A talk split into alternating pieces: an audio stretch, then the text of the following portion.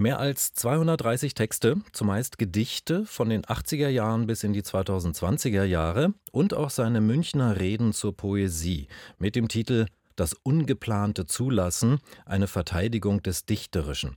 Das alles findet sich in der neuen Anthologie des Münchner Hörverlages. Ins Reine, so heißt sie.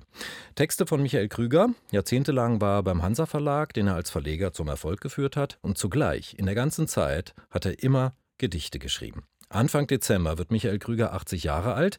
Diese Anthologie des Hörverlages passt also perfekt, zumal Michael Krüger seine Texte hier auch selbst vorträgt. Michael Krüger ist uns jetzt aus München zugeschaltet. Schönen guten Tag, freut mich, mit Ihnen sprechen zu können. Ja, hallo. Eine große Anthologie zum 80. Geburtstag, sechseinhalb Stunden sind das ja insgesamt. Das hat etwas von Werkschau zum Lebensende hin, so ein bisschen was von Abschluss. Ist das für Sie auch so? Empfinden Sie das so? Nein, ich, äh, ich weiß, dass es äh, nicht eine Halbzeit ist.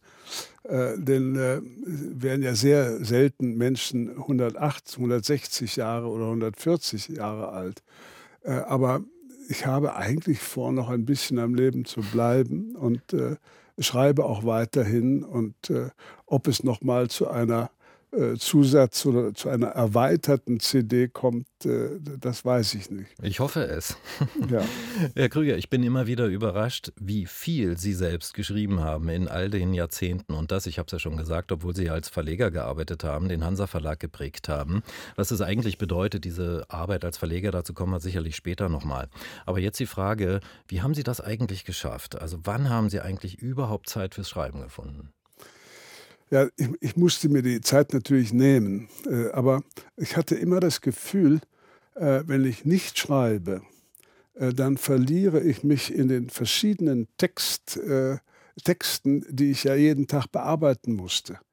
Wenn man so hohe äh, stilistischen Qualitäten wie die Autoren, die bei Hansa verlegt haben, äh, jeden Tag zu sich nimmt, jeden Tag bedenken muss, dann, dann merkt man plötzlich, wie die, wie die eigene Sprache verkümmert. Und äh, um da ein Gegengewicht zu bauen, äh, bin ich oft, oft, äh, vor allem im Sommer, sehr früh aufgestanden mit, mit, dem, mit dem Hahnenschrei, dem ersten, äh, und habe versucht, äh, eben eine oder anderthalb Stunden in der Frühe zu schreiben.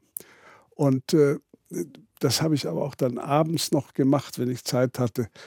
Und zwar nicht natürlich immer Gedichte, sondern mhm. überhaupt schreiben, auch eine Rede schreiben, eine, eine Rede, die rhetorisch irgendwie äh, etwas bedeuten soll äh, oder eine Abschiedsrede auf äh, Mitarbeiter. Ich habe immer alles mit der Hand geschrieben und äh, äh, alles sozusagen aus der Hand entlassen. Und auf diese Weise ist dann doch äh, eine Menge zusammengekommen. Ich wundere mich selber immer. Okay, wir werden in dieser Stunde einige Ihrer Gedichte und Texte von dieser Anthologie hören und beginnen möchte ich auch gleich mit Ihrem Text Wo ich geboren wurde. Das sind so kurz gesagt Ihre Erinnerungen an Ihre Großeltern. Sie sind ja 1943 geboren, haben die ersten Lebensjahre bei Ihren Großeltern auf dem Bauernhof verbracht. Wo war das eigentlich genau und wie lange haben Sie dort gelebt? Das war in Wittgendorf, Kreis Zeitz. Wenn man äh, von Berlin äh, nach München fährt, dann kommt man an dem Schild Zeitz vorbei. Äh, das ist, war damals eine berühmte Stadt wegen der vielen Kinderwägen, die da gebaut wurden. Aber sonst nicht weiter beachtenswert, leider. Ich habe es immer geliebt. Mhm. Und mein, mein Großvater hatte dort einen Hof. Und dieser Hof, ein, ein sehr gut geführtes Unternehmen, äh, war besonders für Kartoffeln und äh, aber auch äh, Getreide zuständig. Und dieser Hof äh, wurde 1945, äh, wenige Wochen nach dem Kriegsende, enteignet. Aber ich war schon da. Ich bin ja noch im Krieg geboren, 1943 im Winter. Und mein Vater war ein schlauer Mann und hat gesagt, Deutschland wird den Krieg verlieren äh, und es wird sicher enden mit einer Bombardierung Berlins. Also bleibt das äh, Kind, der Säugling, dort bei den Großeltern, während die Eltern mit den drei älteren Geschwistern äh, in Berlin waren. Ja, und wie Sie das beschreiben in diesem Text, wo ich geboren wurde, das hören wir jetzt. Wir haben ihn ein kleines bisschen gekürzt, ich hoffe sinnvoll gekürzt. Wo ich geboren wurde. Mein Großvater war Spezialist für Kartoffeln. Mit den Händen grub er sie aus, zerbrach sie mit den Daumen, die weiß wurden, und ließ mich an der Bruchstelle lecken. Mehlig, gut für Schweine und Menschen. Auch nach der Enteignung wollte er unbedingt an Gott glauben, weshalb ich die Kartoffeln ausbuddeln musste aus seinem ehemaligen Acker. Wie auf holländischen Bildern zogen schwere Wolken über den sächsischen Himmel. Sie kamen aus Russland und Polen und fuhren nach Westen. Ihre Fracht wurde leichter, durchsichtiger und feiner, bis sie in Frankreich als Seide verkauft wurde. Im Westen, sagte er, finden Verwandlungen statt. Wir werden verwandelt. Im Dorf fehlten einige seiner Freunde, die mussten in Russland die Wolken beladen. Meine Großmutter benutzte die Brennschere, um ihre dünnen Haare zu wellen man musste dem Herrgott ordentlich frisiert gegenübertreten. Der kam meistens nachts, wenn ich schon schlafen sollte, setzte sich auf den Bettrand und unterhielt sich mit ihr auf Sächsisch. Beide flüsterten, als hätten sie ein Geheimnis. Manchmal waren sie freundlich zueinander, dann wieder zankte sie mit ihm, wie mit dem Großvater, wenn der sein Glasauge neben den Teller legte. Wenn man es falsch herum einsetzt, kann man nach innen sehen, in den Kopf hinein, wo die Gedanken leben, sagte er und stopfte seine Pfeife mit Eigenbau, der neben dem Tisch an der Wand hing, labbrige Blätter von einem Faden durchzogen. Als ich mein Dorf kürzlich besuchte, fiel mir alles wieder ein, nur ungeordnet.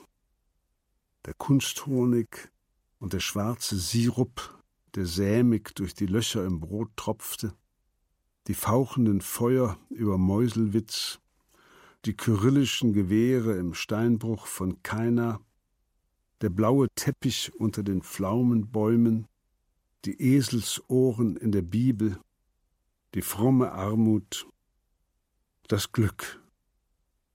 Auch die Toten redeten mit, von fernher angereist in altmodischen Kleidern, die Frauen mit Haarnetzen, die Männer in gewendeter Uniform, mit Schusslöchern auf der eingefallenen Brust. Und in der Mitte mein Großvater, ein Auge auf die Welt und eines nach innen gerichtet, vor sich ein Teller Kartoffeln, mehlig und buttergelb, gut für Schweine und Menschen und mich.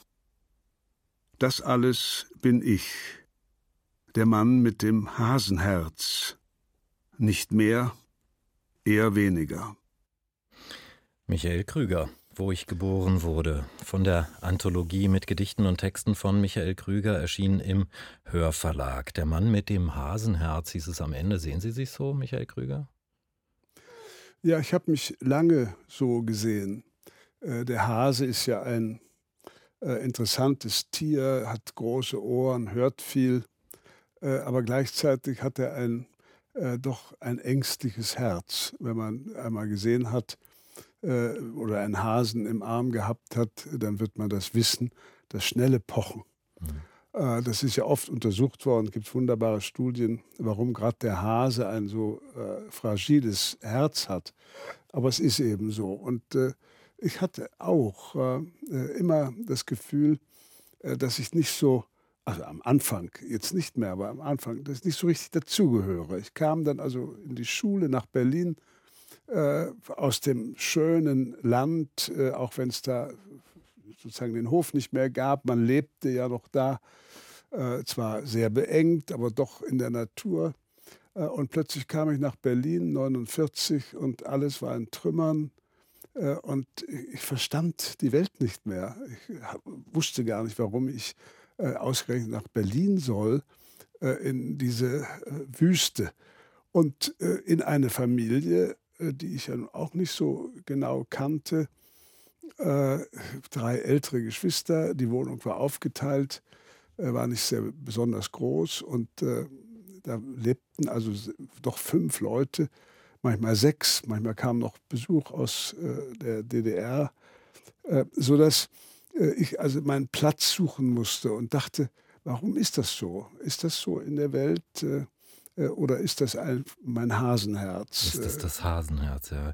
Diese Zeit in Berlin, die beschreiben Sie übrigens in einem hervorragenden Essay, finde ich. Im Strandbad, habe ich heute Nachmittag gelesen, ist äh, erschienen in der Zeitschrift für Ideengeschichte, kommt aber demnächst im Sukkam Verlag raus, richtig? Ja, und es hm. gab eine kleine Edition von bestimmten Buchhandlungen, die das als Geschenk an ihre Kunden ja. äh, gedruckt haben. Aber ich, es kommt jetzt etwas erweitert eben bei Surkamp in der nächsten Woche in dem Band Verabredung mit Dichtern. Ja, ganz wunderbar, wie Sie da Ihre Jugend beschreiben, die Abenteuer im Strandbad Wannsee und die Abenteuer letztlich äh, in die Kultur einzutauchen, ne? in das, ja. in, in das ja. Leben einzutauchen ja. mit der Kultur. Ich habe diesen Text, wo ich geboren wurde, unter anderem deswegen ausgewählt, weil er relativ äh, am Anfang Ihrer Anthologie steht. Ist der zweite Text, wenn ich mich richtig erinnere. Mhm. Und er gibt so eine Art Rahmen vor. Und ich habe mich dann gedacht, ähm, ist diese Anthologie zu verstehen als eine Lebensreise? Naja, äh, wenn man sie alle hintereinander liest, ist das natürlich mein Leben. Äh, und äh, selbst wenn ich noch ein bisschen am Leben bleiben werde, ist das sozusagen ja die Hauptsache gewesen. Eine, eine Reise, die auf der einen Seite von der Kultur bestimmt war, war also ein leidenschaftlicher Verleger, der gerne jedes Jahr die Bücher gemacht hat, der den Verlag äh, oder der, dessen Ägide der Verlag sehr gewachsen ist. Äh, wir haben ja dann noch den österreichischen Verlag mhm. Zollnay gekauft, in der Schweiz den kleinen Verlag Nagel und Kimsche. Wir haben einen Kinderbuchverlag aufgemacht. Wir haben in, dann Hansa Berlin am Ende meiner Amtszeit gewissermaßen noch Hansa Berlin gegründet. Das, das habe ich mit großer Leidenschaft gemacht sodass dann, als ich mit 70 äh, vor zehn Jahren aufgehört habe, habe ich dann noch so einen Job gemacht, wurde Präsident der Bayerischen Akademie der Schönen Künste äh, fünf Jahre lang und mache auch jetzt noch äh, viel zu viel in allen möglichen Gremien. Aber das Leben oder meine Lebensarbeit ist natürlich gewissermaßen abgeschlossen. Ja, aber darüber möchte ich dann in der nächsten Gesprächsrunde nochmal äh, genauer ja, sprechen. Ja. Ne? Wir machen mal eine kleine musikalische Pause und äh, wir leiten die ein mit einem Gedicht von Ihnen, das mhm. da heißt Über Kindheit. Über Kindheit. Als die Kindheit zu Ende war, hörte das Staunen auf. Ich stand, es war doch erst gestern am Feldrand, wo Mohn und Kamille mir Märchen erzählten, und starrte die Hand über den Augen der untergehenden Sonne nach. In der Linde, älter als Krieg und älter als Frieden, hing der Bürgermeister und hörte, Kopf unter, den Bienen zu. Er hatte es nicht so gewollt. Michael Krüger ist zu Gast in dieser Stunde auf RBB Kultur. Im Hörverlag ist eine Anthologie mit seinen Gedichten und Texten erschienen zum 80. Geburtstag von Michael Krüger Anfang Dezember. Herr Krüger, wir haben eben über Ihre Kindheit und auch so ein bisschen über Ihre Jugend gesprochen. Lassen Sie uns jetzt über Ihre Anfänge im literarischen Leben sprechen, in der Verlagsbranche, so will ich es mal sagen. Sie haben eine Lehre abgeschlossen als Verlagsbuchhändler und Buchdrucker und dann, dann Anfang der 60er Jahre in London gelebt als Buchhändler. Das war eine, glaube ich, ganz entscheidende Zeit für Sie, oder? Ja, das war äh, großartig natürlich, äh, denn irgendwann hatten wir, glaube ich, alle in Berlin, äh, wie man so schön sagt, die Schnauze voll. Äh, Berlin war geteilt, man, äh, äh, man, konnte plötzlich nicht mehr seine Großeltern sehen, man musste durch einen Korridor fahren. Alle diese Geschichten, die, die einen wirklich gehindert haben, vor allen Dingen einen jungen Menschen, äh, sich irgendwie äh, in Deutschland zu orientieren. Wir, wir waren irgendwie abgehängt in jeder Hinsicht. Und Äh, plötzlich kam diese die Einladung äh, in das Kaufhaus Harrods. Äh, das ist sozusagen der Inbegriff äh, des britischen Empire. Ein riesiges Ding unten in Knightsbridge, äh, wo alle, äh, die irgendwie englisch sind oder waren, eingekauft haben. Und es gab schon damals, Anfang der 60er Jahre, Kreditkarten und man ging durch das Haus, die reichen Leute aus Jamaika und Südafrika, und kauften vom Porzellan über die Bettwäsche bis, bis zu den Büchern alles. Das wurde unten gesammelt und dann die Rechnung präsentiert, die oft zu großes Erstaunen hervorgerufen hat. Und da saß ich plötzlich in einem vollkommen anderen äh, Kulturmilieu. Denn äh, England interessierte sich nicht äh, für deutsche Literatur. Es war absolut verrückt. Keiner wollte irgendwas von mir als zur deutschen Literatur wissen, obwohl ich ja doch nur ein Deutscher war. Aber ich habe mir vorgenommen oder hatte mir vorgenommen, äh, das zu ändern und habe missionarisch, äh, wie man damals war, äh, versucht eben die von Günter Grass, Katz und Maus und Uwe Johansson, das dritte Buch über Achim, The Third Book About Achim, oder Heilmitte von Doderers Strudelhofstiege, The Strudelhof Steps, an die englischen Kunden zu verkaufen. Und Manche von denen kamen zurück äh, und sagten, sie haben wohl nicht mehr alle Tassen im Schrank. Wer soll denn das lesen? Äh, andere haben den Gras aufgeschlagen und genau die Stelle gefunden, äh, wo ein, ein eisernes Kreuz über einen bestimmten Körperteil gehängt wird und waren wütend und haben das zurückgebracht. Das lesen wir nicht. Mit anderen Worten, ich musste da äh, meinen mein, mein Platz finden und mich äh, bewegen gleichzeitig, und das war doch die, die wunderschönste Erfahrung, kam man in eine Stadt, äh, die nicht oder nicht so stark zerstört war, dass man es fühlte. Man ging äh, also zum Trafalgar Square und man sah die großen Museen äh, und äh, also man war in einer Welt, die eben so groß und so äh, reich mal war äh, und man sah die, die fremden Gesichter auf der Straße. Äh, das war für mich eigentlich das, das Allergrößte. Ja, Michael Krüger, Sie haben ein Gedicht über London geschrieben. Das ist allerdings in der Zeit nach dem Brexit entstanden. Und als ich es zum ersten Mal gelesen und dann auch gehört habe, dachte ich, eigentlich ist dieses Gedicht eins über eine Trennungserfahrung. Aber das hören wir jetzt mal. London. Mit der Botschaft der unsteten Vögel von Oxford habe ich die Hauptstadt betreten. Aber der Wind war zu stark und hat den Reichtum, die unerwartete Gabe der Eule, des Milans und des Stars mir aus den Händen gerissen im Zentrum des Königreichs. Die Seile gekappt, die Tunnel geflutet, hat sich die Insel von mir getrennt, und segelt dahin wie eine hellhörige Wolke. Das ist ja fast schon ein trauriges Bild am Ende. Ne? ja. ja, es ist für mich natürlich sehr traurig gewesen. Mhm. Damals, als ich in äh, London lebte, gehörte es noch nicht zu Europa. Man musste also eine, Auf, eine Genehmigung haben, um arbeiten zu dürfen. Und wenn die abgelaufen war, kam das Homeoffice und hat einen buchstäblich rausgeschmissen aus dem Land. Äh, und jetzt äh, ist, äh, hat man sich von Europa getrennt. Und für mich war eben Italien, Frankreich, Spanien, England, das, das war für mich sozusagen ein, eine, eine Einheit. Es kamen auch die anderen Länder hinzu und für mich auch als Berliner ganz besonders der Osten.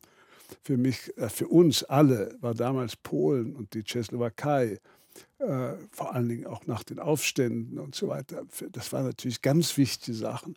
Aber dass England äh, da oben im Norden äh, einfach wegfliegt, äh, als wär, hätte es sowieso nie äh, eine unterirdische Verbindung gegeben äh, und einfach im Meer verschwindet, das empfand ich ganz persönlich als große Kränkung. Eine richtige Kränkung sogar. Herr Krüger, Sie sind ja dann mit den Londoner Erfahrungen nach Deutschland gegangen, zurückgekommen. 1968 haben Sie als Lektor angefangen beim Hansa Verlag. Ab 86 waren Sie dann der literarische Leiter des Verlages und haben, Sie haben es vorhin so ein bisschen bescheiden gesagt, den Verlag geprägt. Eigentlich würde ich sagen, Sie haben ihn zu dem vielleicht bedeutendsten Verlag neben Surkamp in Deutschland gemacht. Und mein Eindruck war eigentlich immer, dass das Entscheidende für Ihre Arbeit als Verleger war, einen ganz, ganz engen Kontakt zu den Schriftstellerinnen und Schriftstellern zu halten. Äh, sehen Sie das auch so? War das? Ja, das, ja? Äh, das sehe ich auch so. Äh, für mich waren Schriftsteller immer interessante Leute. Äh, und wenn die nicht gerade am Schreibtisch sitzen und ihre Arbeit machen, sind das ja oft auch sehr interessante Leute. Und nicht nur die, die bei uns verlegt haben, sondern prinzipiell. Mhm. Und mich hat auch immer interessiert, was das eigentlich äh, für ein Motor, ein Movens äh, ist in einem, äh, dass man eben über 40, manche über 50 Jahre, mein kürzlich verstorbener Freund Hans Magnus Enzensberger, fast 70 Jahre immer publiziert hat, immer wieder sich an den Schreibtisch gesetzt hat und immer wieder etwas Neues, ein Gedicht, ein Essay, eine, ein Beitrag äh, geschrieben hat. Äh, wo kommt diese enorme Kraft, die es, die es braucht, um das zu tun, her? Haben Sie denn eine Antwort darauf gefunden? Weil letztlich haben Sie das ja auch gemacht, Ihr ganzes Leben über. Ja, aber äh, ich hatte eben immer noch den Verlag, und, mhm. an dem ich mich gewissermaßen festhalten konnte und der ja auch dafür zuständig war, dass ich mich nirgendwo bewerben musste äh, um ein Stipendium, dass ich auf keine Preise angewiesen war. Ich war glücklich, wenn ich einen gekriegt habe, aber es hat mein Leben sozusagen nicht äh, beeinflusst. Ja. Man müsste sich die Verlagsgeschichte von Hansa mal angucken, ähm, allein aufgrund der Preise, die in den Jahrzehnten, in denen Sie verantwortlich waren, an den Hansa Verlag gegangen sind. Wenn man sich mal allein die Literaturnobelpreise anguckt, ne, Shimesini habe ich damals geliebt, habe ich dank ja. Ihnen sozusagen entdeckt, ne? Ja, den irischen Lyriker, Orhan Pamuk, Hertha Müller, um nur jetzt mal die hier zu nennen. Ähm, 14, hab, es waren 14. 14 waren es, oh. Ja. Es war immer, wenn, wenn bei uns uns äh, im August äh, der Umsatz schlecht war äh, und alle saßen da, haben sich die Haare gerauft, habe ich mal gesagt, äh, seid nur ruhig, in diesem Jahr kriegen wir wieder den Nobelpreis. Und es kam auch immer so. Äh, und zum Schluss kannte ich natürlich auch viele Leute in Schweden und äh, bin dann gerne hingefahren. nicht nur, weil man eben einen Frack anziehen musste, was man ja gerne tut, wenn man es nicht muss, und, äh, sondern auch, weil, weil diese Schweden eben wirklich eigentümliche Leute sind, äh, die, das muss ich sagen, eben äh, jedenfalls in meiner Generation immer noch ein großes Gefühl für die Poesie hatten. Ja. Und in meiner Zeit sind eben Tranströmer und Josef Brodsky und der von Ihnen genannte Heaney äh, und der, der Karibe Derek Wolcott ja. Äh, und jetzt vor drei Jahren ja auch noch die Luise Glück, die dummerweise zwei Jahre danach gestorben ist. Mhm.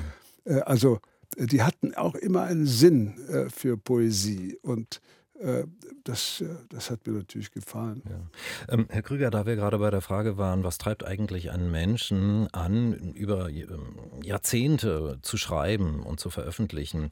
Ähm, ich habe einen Text gefunden in Ihrer Anthologie, den hören wir jetzt mal, auch wieder von Ihnen vorgetragen ähm, der dem vielleicht, diesem Rätsel, vielleicht so ein bisschen nahe kommt. Nachruf auf einen Romancier heißt er.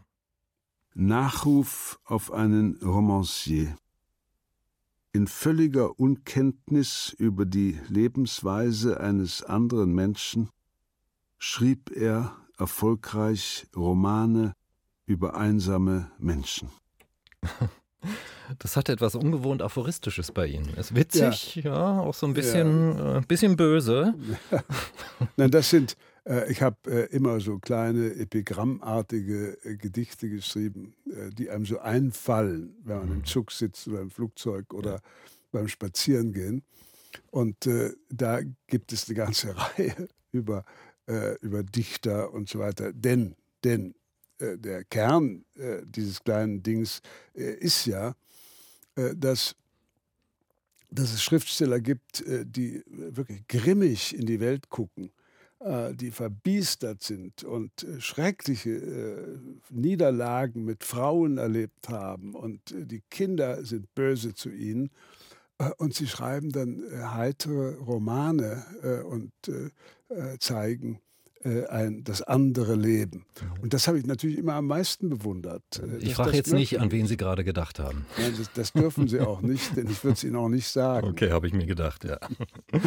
ähm, Herr Krüger, lassen Sie uns eine kleine Pause machen. Ich würde gerne in, in unserer nächsten Gesprächsrunde über das Gestich Gedichteschreiben sprechen. Mhm. Einverstanden? Ja. Okay.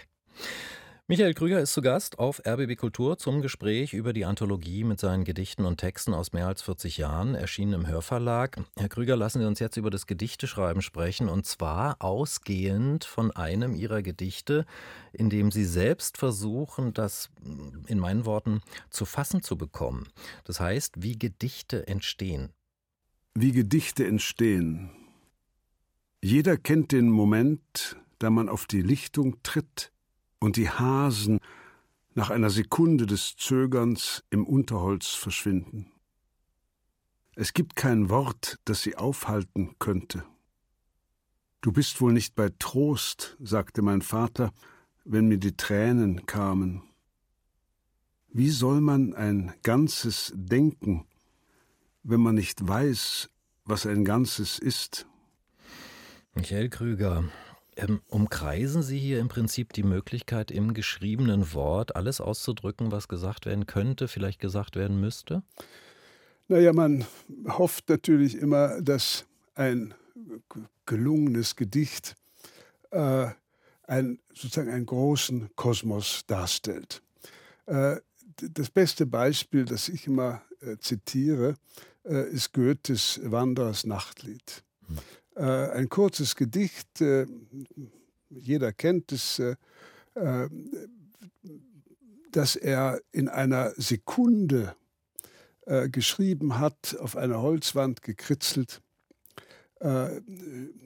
und über allen Wipfeln ist Ruhe. Jeder, also jeder weiß, was ich meine. Ja. Und äh, dieses Gedicht, äh, ein reines Nebenwerk, äh, wurde dann zu dem meist übersetzten Gedicht von Goethe. Äh, er selber hat gar nicht daran gedacht, am Anfang das in seine gesammelten Werke aufzunehmen, weil es ihm zu nebensächlich war. Das heißt, wir wissen nicht genau, was wir schreiben. Es ist immer etwas drin, was die anderen dazu tun, indem sie es lesen. Und äh, deshalb können wir auch uns vornehmen, äh, wir schreiben jetzt das ultimative Gedicht, das, das Gedicht, das wirklich alle Gedichte in sich enthält und noch ein Stück weitergeht. Und äh, jeder von uns weiß, dass das ein ziemlicher Mist werden wird. In der Sekunde, wo ich mir vornehme, ein großes Gedicht zu schreiben, wird es ein kleines. Am besten sieht man das äh, an der, wenn man sich sozusagen eine Form äh, nimmt, zum Beispiel das Sonett in der Renaissance erfunden. Damals wurden etwa 342 Millionen Sonette geschrieben, von England, Shakespeare bis, zu, bis nach Italien, äh, bis zu Petrarca. Von denen sind alle verschwunden, bis auf eben die großen Sonette von Shakespeare und die großen äh, von Petrarca und hier und da etwas anderes. Die uns Was, bis heute bewegen. Die uns bis heute bewegen. Ja. Wenn man heute die, die Shakespeare-Sonette liest, kommen einem die Tränen. Das ist ja. eines der großen Werke.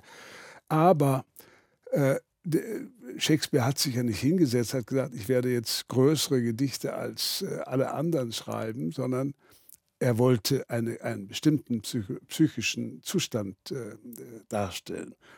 Äh, dass es dann zu dem großen Gedicht geworden ist, äh, ist etwas, was sozusagen äh, nicht planbar ist. Es ist keine Intention gewesen, sondern das kam, entstand im Spiel der Worte. Im Spiel der Worte, Michael Krüger. Ähm, ich finde, bei Ihren Gedichten steht sehr, sehr oft die Natur im Mittelpunkt. Ja. Ne? Oder ist zumindest der Referenzrahmen, ja. ne? an dem Sie dann die anderen Themen ausrichten. Also mhm. zum Beispiel das Zeitgeschehen oder die Politik mhm. oder das Nachdenken über das Leben. Das sind dann so Pflanzen, Tiere, das Wetter, das Licht. Warum hat mhm. die Natur so eine große Bedeutung? Ich glaube, das ist schon die Prägung meiner Jugend, also meiner Kindheit, äh, dass äh, ich mit dem Großvater durch die Felder gegangen bin. Er hat mir die Natur erklärt. Von ihm habe ich gelernt, dass eigentlich alles essbar ist. Sogar die giftigen Pilze konnte man essen. Man musste sie nur richtig zubereiten. Wir haben ja alles, wir hatten kein Geld, also wurde alles gesammelt und geschnitten und getrocknet und äh, äh, zubereitet. Äh, und man, wir hatten ein, ein sehr natürliches Verhältnis, überhaupt nicht ein Anbetungsverhältnis äh, oder ein äh, sakrales Verhältnis zur Natur. Im Gegenteil, das war eben die Natur, die uns umgab und es war die einzige Lebensform, die ich kennengelernt habe damals. Ja, und das hören wir hier nochmal zusammengefasst in einem Gedicht, das ich auch sehr schön finde. Das heißt, äh, wie es nicht mehr sein wird. Wie es nicht mehr sein wird. Noch einmal will ich den Wiesenkümmel riechen, in Essigwasser getaucht, die geschuppten Wolken über keiner sehen, den Fliegen zuhören, die ihre toten Lieder singen an der Fensterscheibe. Die Schatten beobachten, die ums Haus schleichen, um das Buch des Lebens einzudunkeln. Das helle Licht spüren, die Augen Gottes. Dort, wo ich kleinlaut war, wenn die Sonne unterging, rot wie ein Hahnenkamm. Was hast du gesagt? Nichts. Ich habe nur etwas fallen lassen, hinter den sieben Bergen, wo Europa aufhörte und meine Kindheit begann. Ja, hier haben wir wieder die Natur als Spiegel, würde ich sagen, eines inneren Erlebens und das Zurückgeworfensein auf das Ich, das sich mhm. da ausdrückt. Ja. Ja, das etwas von sich zu erzählen versucht mit Bildern, mit Metaphern. Ja. Das äh, ist natürlich auch so ein Abschiedsgedicht gewesen. Ich, ich war äh, ziemlich lange in den letzten Jahren krank. Ja hatte eine schwere Leukämie und äh, es gab Momente, wo man nicht wusste, äh, ob man äh, überhaupt noch weiterleben äh, kann, äh, weil erst, äh, erst sozusagen auf der Mitte, in der Hälfte des Weges, ist dann eine Therapie gekommen, die mich gerettet hat. Sonst könnten wir leider hier nicht sprechen oder ich müsste vom Himmel zugeschaltet werden. Und und in dem Text äh, ist natürlich viel von dem drin, was die Jugend ausgemacht hat. Äh, äh, jeder kann heute ein, ein Päckchen Kümmel kaufen und riechen, wie, wie Kümmel riecht. Aber der Wiesenkümmel nach dem ersten Regen und so weiter, das sind natürlich Gerüche, die man sehr schwer beschreiben kann, aber die, die man haben will. So wie ich eben dachte bei den Etüden von äh, Chopin, äh, eigentlich möchte man sie alle sofort nochmal hören und nochmal hören, nochmal hören, damit man sie auch äh, drin hat, äh, wenn man eines Tages abberufen wird. Denn das ist die ideale äh, Musik, um zum Himmel aufzusteigen. Ah, ich hoffe, es ich hoffe, es dauert noch ein bisschen bei Ihnen, bis Sie zum Himmel aufsteigen. Ähm, da Sie es angesprochen haben, Sie haben in den letzten Jahren sehr zurückgezogen gelebt. Ne? In einem Haus am See mussten sich ja auch isolieren aus hm, Krankheitsgründen. Und mein Eindruck war bei dem Gedichtband, den Sie im Jahr 2021 rausgebracht haben, im Wald, im Holzhaus, Gedichte, übrigens sehr, sehr schön, sehr zu empfehlen. Mein Eindruck war, dass sich diese Lebensisolation da sehr, sehr stark ausgedrückt hat. Sind Sie mittlerweile da wieder rausgekommen? Rausgekommen aus, aus, diesem, aus dieser Art von Leben? Ja, ich hatte ein das große, große, große Glück, einen Professor in Köln zu finden, der eben eine Therapie für genau meine äh, Leukämie-Sorte äh, erfunden hatte oder gefunden oder entwickelt hatte. Und äh, eine Tablettentherapie, ich musste also auch keine Chemotherapie machen. Äh, und der äh, hat dazu geführt, äh, dass ich nach zwei Jahren wieder unter die Menschen durfte. Und ich muss mich zwar immer noch ein bisschen zurückhalten, weil die Immunität wackelt, äh, aber ich bin äh, sozusagen wieder ein Teil der Menschheit. Und ob die Menschheit sich darüber freut, wird man sehen. Aber ich freue mich jedenfalls. Ich bin nicht zur Buchmesse gefahren. Das, das traue ich mir noch nicht zu. Aber ich gehe doch ins Kino und setze mich in die erste Reihe äh, um sozusagen um die Menschen hinter mir zu haben. äh, wenn sie husten äh, und nicht vor mir, äh, aber äh, und gehe auch ins Konzert.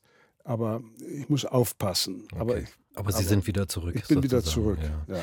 Ähm, diese Zeit reflektieren Sie auch in einem Gedicht, ähm, das da heißt Glücklich müsste ich sein.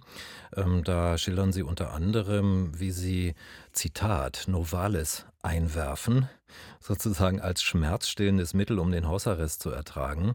Und äh, dieses Gedicht endet mit den Worten, was um Himmels willen hält länger als drei Tage, also als Schmerzmittel. Haben Sie mhm. das gefunden, was länger als drei Tage hält? Ja, ja, ja. Also unter anderem eben äh, bestimmte Bücher. Hm. Und ich habe äh, in dieser Zeit wahnsinnig viel gelesen, weil man einfach viel Zeit hat. Man kann, man kann die Zeit nicht verschwenden, sondern man, man sitzt da, liest und ich habe Novalis wieder gelesen und war so begeistert, weil man, man, man nimmt in in einem Leben nicht einfach mal so äh, Novalis zur Hand und liest den ganz durch, diese 800 Seiten, er war, ja jung gestorben, äh, sondern es muss irgendwie ein Anlass da sein. Und der Anlass war da.